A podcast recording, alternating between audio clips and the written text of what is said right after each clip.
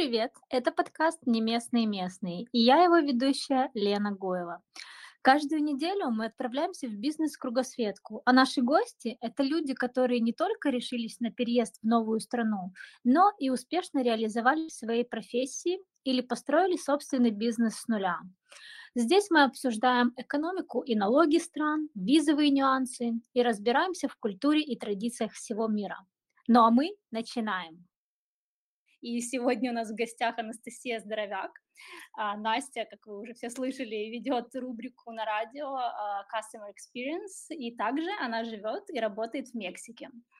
А, сегодня нам Настя расскажет все о Мексике с той стороны, о которой еще никто не слышал. На самом деле, Настя, я очень ждала этот выпуск, потому что мне очень хочется услышать все подробности о Мексике и э, я знаю, что у тебя прям супер необычная история, как ты туда попала. Расскажи нам немножко об этом.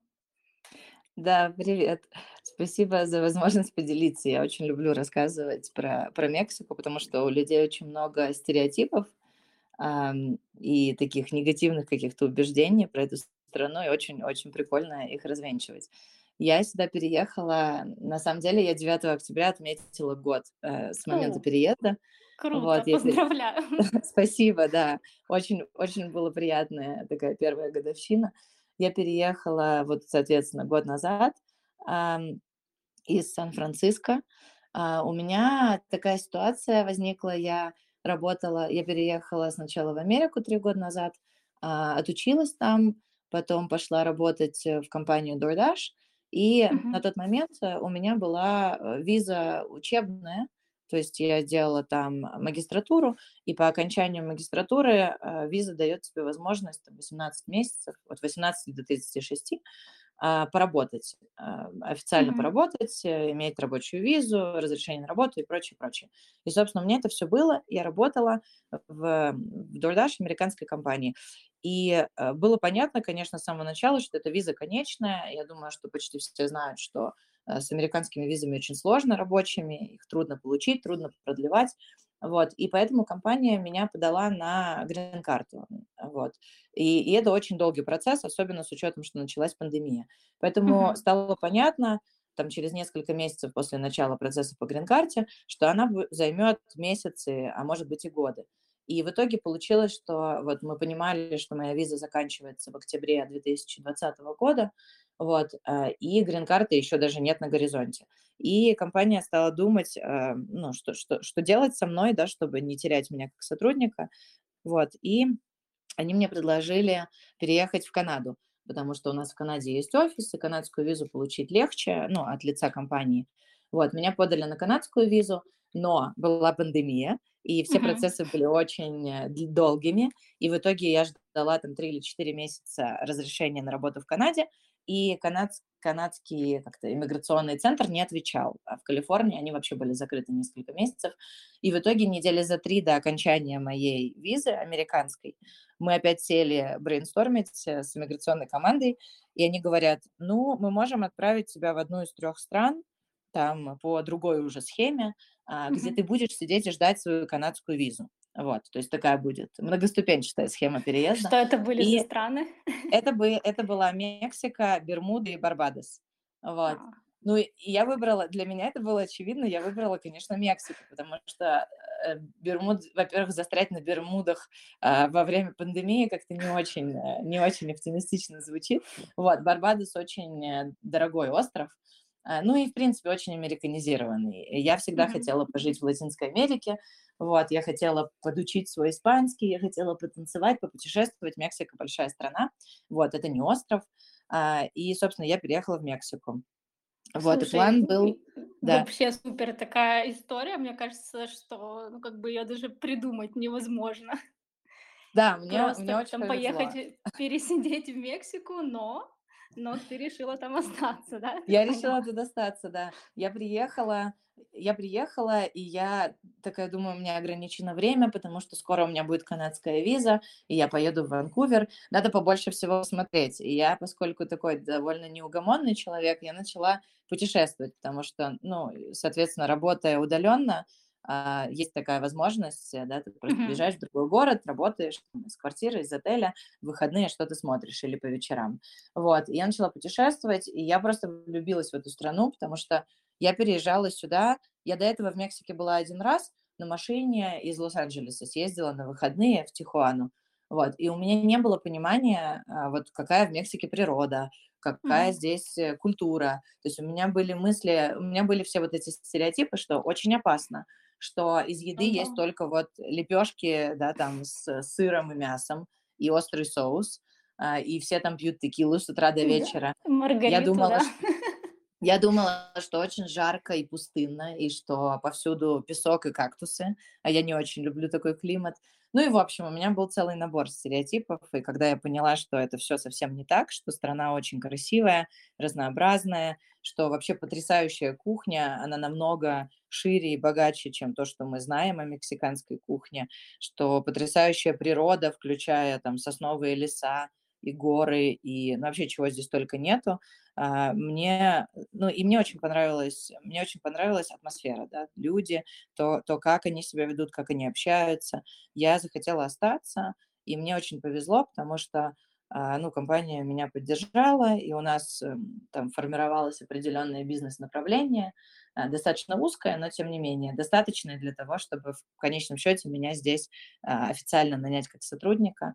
И вот я, начиная с июня месяца, уже здесь, а, как как-то временный резидент страны с Мгм. ну, с нормальными документами, полноценным трудоустройством, там, банковским счетом и так далее. Мгм. Вот, так что я пока здесь. Слушай, круто. А подскажи, в каком городе ты живешь, где у вас офис находится, или ты можешь тоже работать удаленно и параллельно путешествуешь по стране? Да, я базируюсь в Мехико-Сити, Мгм. вот, потому что, ну, потому что это очень классный город, во-первых. Во-вторых, это, ну, это столица. э, У меня, у меня дочке 6 лет, поэтому мне все-таки, начиная вот с сентября, нужна была для нее школа, потому что в прошлом Мгм. году мы были в таком, а, таком цыганском состоянии, перемещаясь постоянно. Ну, базировались все равно в Мехико-Сити, но очень Мгм. часто куда-то ездили, потому что она в прошлом году все еще училась удаленно в школе, которая находится в Сан-Франциско. А, Вот, то есть все было через э, Zoom, через iPad. И, а, а сейчас я уже хотела, чтобы она пошла нормально в школу, очно, а, общалась там с детьми, поэтому мы в Мехико-Сити, мы путешествуем по выходным или вот там где-то недельку выкраиваем, чтобы куда-то съездить. А, но Мехико-Сити, в принципе, конечно, город, он, это не компромиссный город, это не то, что вот у меня ребенок, поэтому мы остались здесь, к сожалению. Он действительно очень классный, и он очень классно расположен. То есть если посмотреть на карту Мексики, то Мехико-Сити находится практически в центре. Таким образом, при том, что Мексика достаточно большая страна, из Мехико-Сити самый длинный перелет два с половиной часа. Это вот в Тулум и Канкун. А, И вот все остальные интересные точки– это примерно час на самолете. Ну и стоимость перелета достаточно доступная. То есть э, вот из Мехико-Сити слетать, например, в Акапулько– это э, другое побережье, да, противоположное побережье Мексики, это по той стороне, где Лос-Анджелес и Сан-Франциско. Это час на самолете. Вот. А в другую сторону еще ближе. Вот, поэтому это очень удобное месторасположение, и город мне нравится, и климат очень нравится.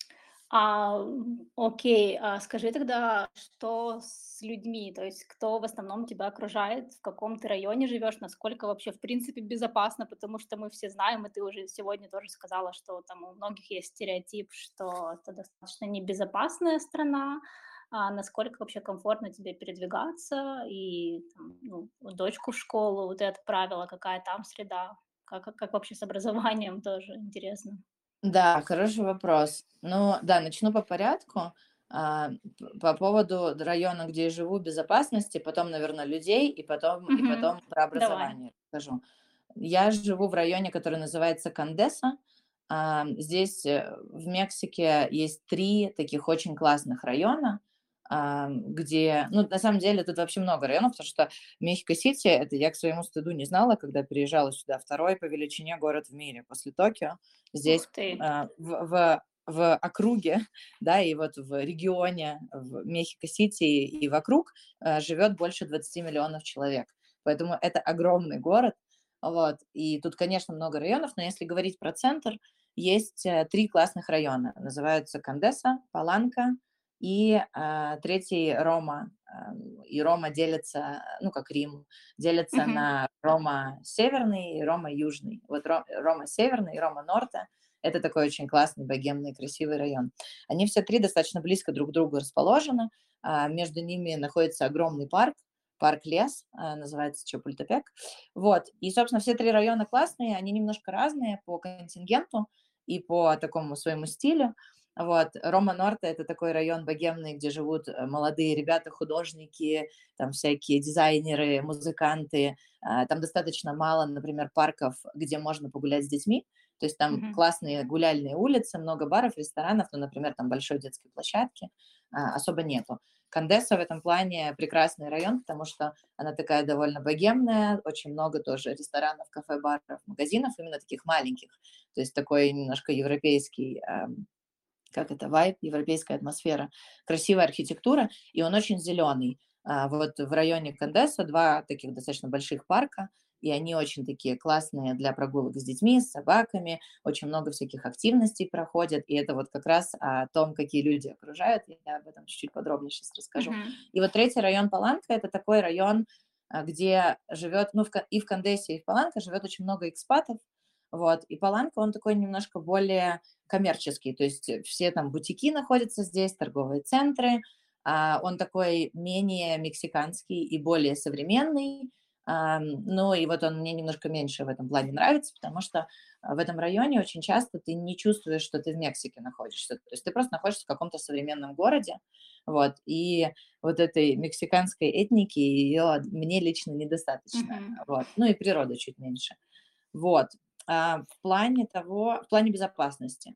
Все вот эти три района очень безопасные, я, когда приехала сюда, я помню, первое время я вообще была параноиком, и я там телефон боялась там достать из кармана, чтобы никто его не видел, вот, и сумку там держала двумя руками. Mm-hmm. Потом, э, на самом деле, расслабилась и увидела, что там, не знаю, люди местные и экспаты тоже, они там могут, например, в уличном кафе достать MacBook, положить ключи от машины, документы на стол и пойти отойти на 10 метров, чтобы заказать кофе.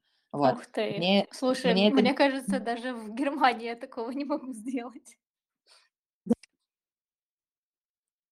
Ну вот да, но мне это все равно кажется немножко безрассудным, если честно. Вот, я так не делаю, но, по крайней мере, паника у меня уже пропала. Вот, я, правда, ездила в Россию в мае, и все друзья, которые со мной там встречались там на кофе, они все, ты не боишься жить в Мексике, там же так опасно, там же, там, не знаю, торгуют органами и вообще и так далее. Ну вот, стереотипы, да. Ну, на самом деле, да, там справедливости ради, конечно, в Мексике есть криминальная активность, вот, насколько я понимаю, ну, и это достаточно грустно, то, что я сейчас скажу, грустно и цинично, вот, но, насколько я понимаю, есть два таких серьезных типа криминальной активности в Мексике. Это все, что связано с наркотиками, uh-huh. и это то, что связано с а, женщинами, да, то есть здесь есть случаи исчезновения женщин, девочек, вот, но это не но, я даже не знаю, как это правильно сформулировать, это, к сожалению, по большей части происходит с местными, вот, и это происходит потому, что полицейская система, она коррумпирована достаточно, вот, ну, это широко известный факт, и, конечно, у местного населения, да, у, у необеспеченных слоев населения нет возможности получить э, ну, справедливую поддержку от государства и от полиции в случае какой-то такой ситуации, да, и вот это вот, э, вот эти две такие криминальные группы, они на самом деле между собой связаны, да, очень много что, крутится вокруг наркобизнеса. Вот. Mm-hmm. При этом, а, насколько я понимаю, насколько я слышала, а, не местные люди, да, то есть там туристы, граждане других стран, они сильно меньше подвержены риску, вот, и моя подруга вот делала research и говорила, что с точки зрения эм, плохих случаев э, с людьми из других стран, с гражданами других стран, Мексика и Мехико-Сити где-то там в конце списка. И там, например, в Таиланде гораздо больше а, печальных случаев происходит, чем в Мексике. Вот, поэтому в каком-то смысле вот, вот, это вот, э, вот этот вот стереотип про жуткую небезопасность, он э, очень сильно преувеличен в части туризма.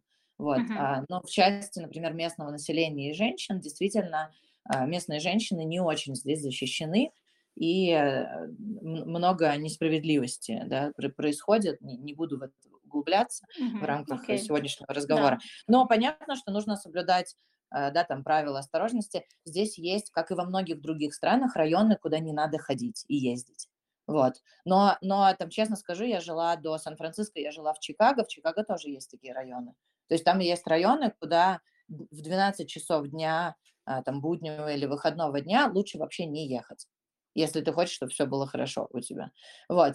Просто про это, мне кажется, меньше говорят, ну, почему-то, да, вот про Мексику говорят достаточно много в части а, рисков и крим, криминаль, криминала. Ну, вот. да. Поэтому... На слуху просто и как бы все, у всех просто срабатывает стереотип, мне кажется. Ну, а, да. А что по поводу образования? Насколько вообще там образование соответствует ну, там, общим стандартам, к которым мы привыкли? Или как оно отличало, отличается сейчас от вот того, что было в Америке? Э, да, ну вот я могу сравнить эту по большей части, да, с Америкой, но здесь э, ситуация такая, поскольку Мехико-Сити огромный город, а, да, и вот как, как я уже сказала, 20 миллионов человек, здесь очень много экспатов живет, здесь много есть американских школ, mm то есть их, э, ну так, с десяток хороших, больших американских школ, полностью сертифицированных и работающих по, по стандартам американской системы образования, они либо билингвальные, либо полностью на английском, они там полностью международные и так далее. Большая часть детей экспатов и иностранцев учатся именно там. Я свою дочку отдала в очень маленькую, локальную, чисто мексиканскую школу. Mm-hmm. Там недостаточно английского, вот, а, но у нее первый класс, и э, я решила, что ей будет это полезно, это будет интересно с точки зрения интеграции в местную культуру. Вот, я думаю, что на данном этапе ей важнее социум, чем э, продвинутая система образования. Вот. Я понимаю, что она в эту школу вряд ли будет ходить много лет, да, uh-huh. там, ввиду наших планов и перемещений и, и, и так далее. Вот. Но меня немножко просто смутило в той школе, куда я собиралась ее отдать, э, американской, что там ну, экспаты в Мексике, они э, на другом социальном уровне находятся, чем там большая часть населения Мексики. Да, mm-hmm. соответственно, у них там выше доход, а, они живут немножко другим образом жизни, потому что, как правило, они там работают на американские компании, у них, соответственно, американская зарплата, а, да, там, а Мексика более дешевая страна, ну и так далее. И а, мне, меня немножко смутили разговоры, которые я слышала от там, детей чуть-чуть старше из этой школы, когда они там обсуждали, у кого сколько водителей, Э, нянь, помощниц по дому. И я подумала, что, ну, ребенку, там, моей дочке сейчас 6 лет, а, наверное, это не лучший возраст, чтобы вот погружаться в среду, где большой акцент на этом, потому что она еще маленькая, и я бы хотела наоборот, чтобы она поняла, что здесь люди живут очень по-разному. Вот, поэтому, ну, поэтому я понимаю, что местная вот эта маленькая школа, там будет не очень высокий уровень а, образования, но, собственно, я думаю, что мы это догоним позже. Ну и, в принципе, у нее достаточно много занятий вне школы, а, поэтому я не очень переживаю. Вот. Но в целом, а, если брать не американские школы, да, а вот такие мексиканские локальные, то образование не очень высокого уровня, особенно в старших классах. Если вот говорить про там математику, точные науки, даже английский язык. Угу. Понятно. А, слушай, ну интересно, но на самом деле хорошо, что есть там возможности, то есть как бы можно и, и там, и там учиться. Все зависит от твоего достатка и твоего уровня. Да, А, абсолютно. а, я тогда хотела бы перейти как раз, э, раз мы уже э, заговорили про средний класс, про вообще, в принципе, уровень, про уровень дохода населения. Расскажи, пожалуйста, если ты, конечно, там знаешь, или, может быть, там у тебя, не знаю, какой-то research был тоже, а, как вообще отличается средний класс в Мексике? Э, я так понимаю, там есть разделение именно местных жителей и вот как раз тех, про которых ты говорила, экспатов, которые работают на там на, на USA или там на Канаду и так далее, а, какой приблизительный уровень дохода и что могут себе позволить, ну, наверное, давай, может быть, на местных сфокусируемся, если, конечно, там у тебя есть какая-то информация. Интересно просто узнать это. Да, но на самом деле я, не, я на самом деле не делала research, надо было посмотреть, это было бы интересно. Я не делала research, но я знаю, например, что когда тебя, там, как иностранца, а, подают на документы, mm-hmm. чтобы ты получил разрешение на работу и так далее, то э, оптимальная зарплата, которую рекомендуют указывать, это 80 тысяч песо в год. 80 тысяч песо в год – это чуть-чуть больше 4 тысяч долларов в год. Вот. И это, ну, это не, это не минимальная зарплата, это типа оптимальная зарплата. Вот, конечно, эта цифра очень маленькая, потому что квартира в среднем стоит, ну, если вот говорить про нормальный приличный район, mm-hmm. однокомнатная квартира, такая с хорошим ремонтом, с хорошим местоположением, стоит примерно тысячу долларов в месяц. Вот. Соответственно, да, с зарплатой 4000 долларов в год ты не можешь даже просто снять эту квартиру. Ну да, это вообще какое-то какое-то очень-очень большое различие между Да, да, да, да. Ну, при этом, понятно, э, ну или вот если, допустим, взять э, в хорошем районе, вот таком как Кандеса или Паланка, взять э, квартиру с двумя спальнями, ну, то есть то, что, то, что в России называется трехкомнатная квартира, да, это гостиная, кухня и две спальни, то такая квартира будет в среднем стоить 2000 долларов. Вот. И это на самом деле недешево потому что хорошая квартира в Чикаго стоит две с половиной тысячи долларов, да, а в Мехико-Сити совсем другие заты, потому что хоть это и столица, но это Мексика. Вот. Здесь очень дешевая еда, а, особенно уличная еда, и она хорошая, она вкусная. Вот. Здесь очень дешевые услуги. Но опять же, когда я говорю очень дешевые, я сравниваю, как правило, с Америкой вот, uh-huh. потому что, ну, до переезда я жила там. Здесь очень дешевый труд, а в Америке как раз наоборот.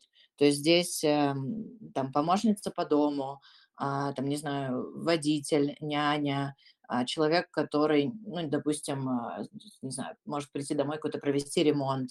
Ну, в России, в принципе, эти, эти сервисы тоже все достаточно доступны, в Америке они очень дорогие.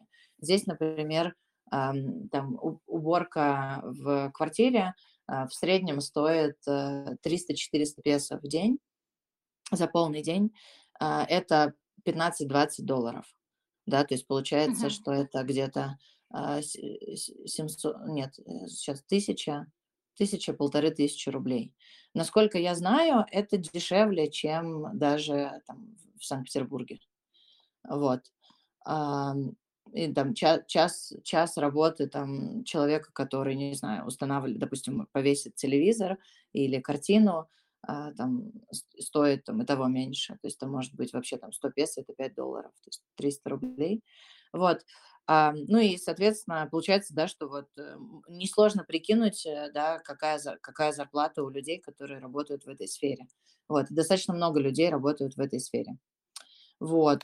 Ам, о, Да. как-то печа печально мне стало за за местных жителей. Ну да, А, есть такое дело. а какие какие-то, может быть, есть отрасли, которые вот там сейчас в стране развиваются, либо, а, не знаю, набирают обороты? Есть там у них что-то, что прям на что можно обратить внимание, как вообще у них с экономикой? Да, э, да, на самом деле у них, э, ну сейчас это сейчас будет э, смешно звучать, но у них, например, все очень классно с а, производством авокадо и экспортом. Да, то есть вся, на самом деле почти все, почти весь объем, который они производят, а, а это не маленький очень объем, это их такое зеленое золото, а, они продают в Америку, а, ну, потому что авокадо – это суперфуд, и в, в Мексике он прекрасно растет. Вот, и много чего они а, экспортируют э, в плане сельскохозяйственной продукции. Вот, и у них хорошо очень идут эти отрасли. У них очень продвинутая система доставки. Это очень mm-hmm. интересно, потому что, это, ну, вот компания, да. в которой я работаю, да, DoorDash, это доставка еды из ресторанов, и я, когда переехала сюда, я была в шоке, потому что, ну, у меня было тоже такое немножко примитивное представление о том, что, ну, вот Америка опережает все там остальные страны. Ну, я, правда, знала, что в Азии гораздо сильнее и круче развиты службы доставки, но я не знала, что в, Центральной и Латинской Америке тоже. То есть здесь, например, есть компания Rappi, а, это как раз латиноамериканская компания. Они, по-моему, родом, мне кажется, что они из, Браз... из Бразилии. Ну, неважно, на самом деле они откуда-то вот э, с южного континента, и они присутствуют в Мексике, один из самых сильных игроков здесь. То есть это служба доставки, которая реально может э, привести тебе там минимальный набор продуктов меньше, чем за 10 минут с момента заказа. Или, то есть они доставляют все. Они могут доставить тест на ковид в течение там, 40 минут. Они могут а, у них есть даже услуга доставить то не знаю что, грубо говоря. То есть ты пишешь доставщику, а ты не мог бы съездить вот в этот вот магазин, вот это вот мне купить и привезти. То есть магазин этот даже не находится на платформе доставки, на маркетплейсе, а ты mm-hmm. все равно можешь оттуда заказать. Вот. А, и это, конечно, очень круто, да, то есть такого уровня проникновения на рынок и такой скорости доставки в Америке нет и близко пока что. Вот. А, и вот эти вот все отрасли достаточно хорошо развиваются. Э, насколько я знаю, хорошо а, развивается финтех. То есть okay. очень много здесь стартапов а, во все, вообще в Латинской Америке, не только в Мексике, которые там делают, создают платформы для того, чтобы популя... ну, как это, популяризировать э, инвестиции для вот просто обычных людей. То есть когда ты можешь, это такие, так скажем, фонды, агрегаторы, или это возможность э, проинвестировать там заранее в компанию, которая выходит на IPO, это возможность купить там долю во франшизе, ну, то есть вот эти вот все вещи. Э, ну и вообще в Мексике есть деньги, просто здесь очень большое расслоение, вот, вот в чем проблема, да, то есть здесь есть а, класс людей там продвинутых с образованием, которые там а, создают свои компании, которые создают какие-то инновации, экспериментируют и так далее – вот, а, но, к сожалению, большинство населения, ну и это такая, это социальная история, да, это а, связано там вообще с, с, с историей развития Мексики, еще со времен там конкистадоров. А, здесь есть расслоение социальное, в принципе, и, как это сказать, этническое по национальности, потому что до сих пор в Мексике есть вот этот вот стереотип о том, что местные, вот такие настоящие мексиканцы, да, это, это mm-hmm. люди с более темным цветом кожи, они обычно, они визуально очень отличаются, они ниже ростом, а, они сильно темнее, а вот э, к ним, а, так скажем, потомки испанцев относятся с пренебрежением. То есть есть такое, ну, понятно, что среди образованных людей этого нету, но в целом в стране это есть, то есть сюда же в 16 веке приехали испанцы, да, там и, и как это, поработили, завоевали mm-hmm. страну. И, соответственно, здесь есть вот население, да, Spaniards, это потомки этих испанцев, они белокожие, вот. И есть э, такие потомки коренных мексиканцев, они другие. И получается, что из-за вот этого присутствующего на протяжении веков расслоения а, люди, которые выходцы, которые потомки таких коренных мексиканцев, у них по-прежнему а, такой вот этот замкнутый круг, а, у них недостаточный доступ к образованию, к ресурсам. Это похожая история на то, что есть э, в Америке с, mm-hmm. с а, темнокожим населением, yeah. да, с people of color. Вот, к сожалению. Ну и отсюда вот дальше продолжается вот эта история с тем, что если, если, то есть есть вот это глупое предубеждение, стереотип о том, что люди на руководящих позициях это скорее вот э, белокожие люди а, и, и так далее, а вот а, в плане обслуживающего персонала, да, и сферы услуг, а, это, как правило, коренные мексиканцы, вот. И достаточно трудно вот коренным мексиканцам вырваться из этого круга, да, по, по ряду причин. Поэтому а, вот как-то так. У меня тогда вопрос такой, я не знаю, а, возник, а у них, ну, там, доступ к образованию есть такой же, как и у всех остальных, то есть там абсолютно все то же самое, то есть там доступ к школе, я не знаю, там, к высшему образованию у них свободный или все-таки это зависит э, от э, именно, не знаю, там, достатка семьи, от вот как раз того, откуда он вышел, или это как бы там больше от человека зависит, вот, ну, может быть, из твоих наблюдений?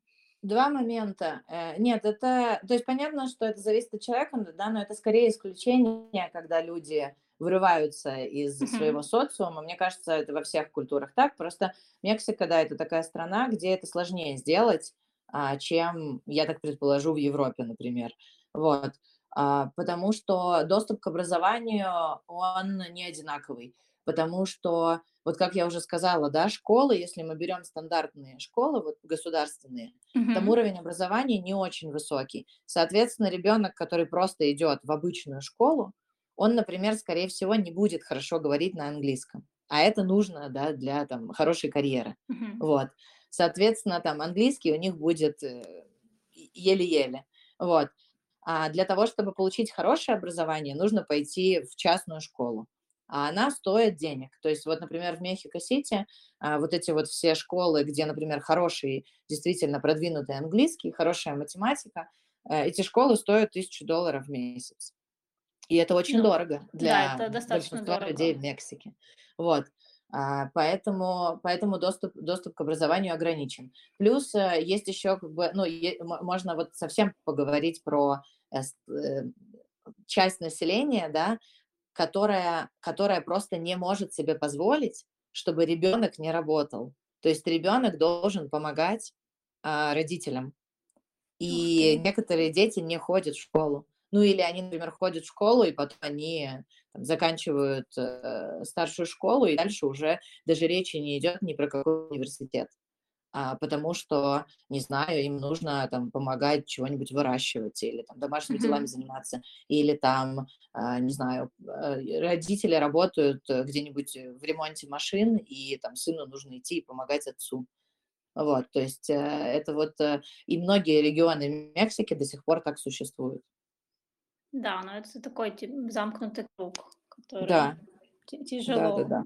Тяжело прорвать. Да, но это, Окей. это, это во многих странах, да, это, ну, я про Африку даже не говорю, но в Азии тоже много где так, и а, в, в Южной Америке тоже. Это точно. С этим я с тобой не буду спорить. Окей, у меня тогда осталось еще несколько вопросов, которые было бы интересно тоже тебя услышать.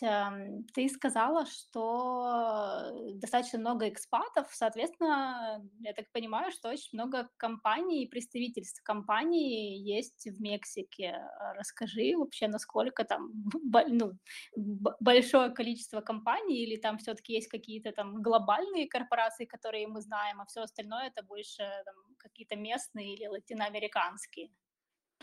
Да, здесь полно компаний. Ну, конечно, здесь есть, э, ну, ну, во-первых, да, во-первых, Мексика большая страна, опять же. А, то есть э, мы так просто, ну, жи- живем, да, э, в России, или там некоторые люди, Мгм. которые, может быть, слушают передачу, они мигрировали в Америку.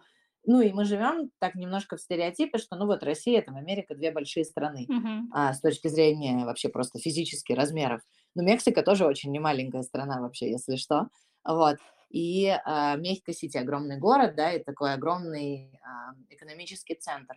И здесь, конечно, есть представительство очень многих крупных компаний, консалтинговых компаний, телекоммуникационных компаний. Конечно, здесь есть весь там FMCG, типа там, не знаю, что там привести. Тут, тут есть, тут очень много крупных ритейлеров, например, там очень большая сеть у Walmart, а, э, американской компании. Ну, то есть их, их реально много. Естественно, здесь там есть все эти производства, да, там и там Кола, Пепси, Крафт Foods, который там делает всякие там шоколад и прочее.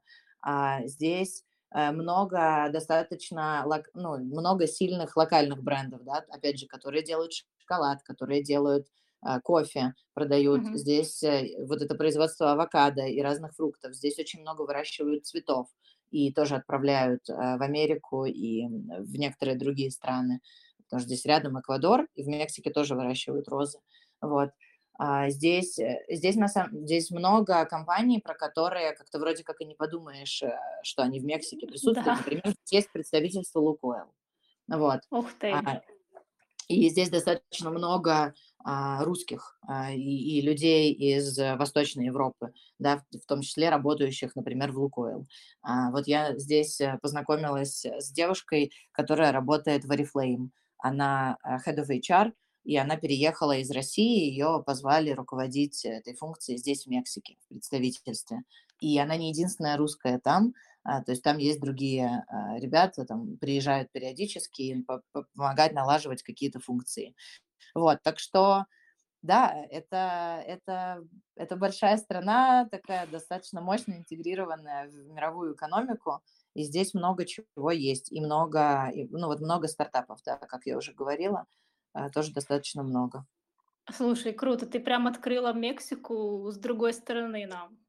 Я вам я... еще не рассказывала про путешествия ничего. Просто сказала, что я много путешествовала. А Нам вообще... надо отдельную программу да, про путешествия, про твои здесь очень много, что можно посмотреть.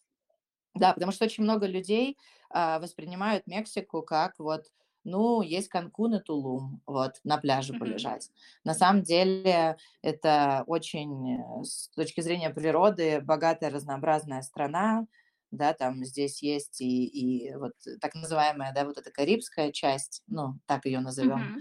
а, да, где Тулум находится. Здесь есть э, побережье, да, там океана, это Пуэрто-Ваярта, Пуэрто-Эскондидо, а, Акапулько и много других городов очень красивых. А, э, здесь находится курорт, где, ну, как курорт, да, регион, где это одно из лучших мест в мире для серфинга, а, это как раз Пуэрто Эскандида. И здесь горы, и, не знаю, здесь леса, здесь джунгли. А, регион вот Чапас, например, очень красивый, там водопады, джунгли, вулканы, а, кофе там выращивают, в общем, там красота. Здесь очень много чего есть посмотреть. Слушай, ну все, все, что, все, что необходимо человеку, можно найти в Мексике однозначно. Поэтому ну, Мексика кроме сегодня раскрылась. Кроме, кроме чего? А, кроме горных лыж. Да. да. Ну, мне, мне, например, это нужно. Не любому человеку нужно, мне нужно, здесь нету. Mm-hmm. Но можно куда-то полететь на юг, а, туда вот, в Латинскую Америку, и там есть. Окей. Okay. А, слушай, у меня тогда будет последний вопрос. Он у меня традиционный, я его спрашиваю у всех наших гостей, которые приходят к, на, ко мне а, скажи, что, скажи или посоветуй, а, что, что ты можешь, да, что ты можешь посоветовать людям, которые там, в принципе, рассматривают другую страну для жизни или там, может быть, там, в частности, в Мексику, какие, там, не знаю, один, два, три типсы или советы, или там из твоего опыта ты можешь э, дать? Ну, я э, бы, наверное, посоветовала просто пробовать, вот. Мексика в этом плане очень комфортная страна, да, и многие, на самом деле, страны Латинской Америки в этом плане комфортные для а, русских и украинцев, потому что а, легко очень въехать и легко здесь побыть. То есть здесь ты, виза не нужна, ты въезжаешь, ты можешь быть 6 месяцев, потом ты можешь выехать на один день и въехать снова, и опять быть 6 месяцев. Вот, поэтому есть возможность попробовать. А, не во все страны так можно приехать и, и по, по, потусить и посмотреть. Uh-huh. Вот. И э, сейчас, мне кажется, с расширением возможностей удаленной работы, да, и с, с, с учетом, что там в последние 5-10 лет э, сформировалась куча-куча новых профессий, да, там, удаленных, опять же, там, и люди там и блогингом занимаются, и, там, не знаю, они там дизайнеры и прочее, прочее, там, бренд-менеджеры и так далее. Вот, э, я просто бы посоветовала всем людям, которым хоть немножко хочется, а, но, но, но они не решаются, обязательно ехать и путешествовать, потому что я считаю, что это лучший опыт, который только вообще может быть в жизни. Я очень рада, что, мне, что у меня такая возможность получилась. Я раньше даже не, не смела мечтать о том, чтобы, а, вот, например, продолжать карьеру и при этом быть в стране такой, как Мексика. Вот. И я очень счастлива, что моя дочка, например, э, здесь сейчас находится, что у нее есть возможность выучить язык, что у нее есть возможность увидеть а, другую культуру, там, не знаю, слушать другую музыку, видеть людей, у которых другой менталитет, а, и быть частью этого. Вот, поэтому я, э, я не знаю, подойдет ли вам Мексика. Я советую точно сюда приехать э, пробовать, да. путешествие. Вот. Но я просто советую пробовать. Я вот теперь сижу и думаю, а, а куда дальше? И понимаю, что теперь я мыслю не просто в категории Россия, Америка или, может быть, э, Англия и Лондон. А теперь uh-huh. я понимаю после этого опыта, что вообще это может быть абсолютно любая страна. И это, это в общем-то, реально. Круто. Вот. Слушай, спасибо тебе большое за эфир и за твой совет о том, что надо пробовать, это действительно важно, и главное не бояться. Спасибо тебе еще раз, что ты пришла и рассказала, открыла там Мексику с другой стороны, как минимум для меня точно. Это был подкаст «Не местный местный». Если у вас остались вопросы к гостю передачи или вы сами хотите стать героем выпуска, пишите в редакцию «Радио Место». Все ссылки можно найти в описании выпуска. До встречи в новой стране. Пока-пока.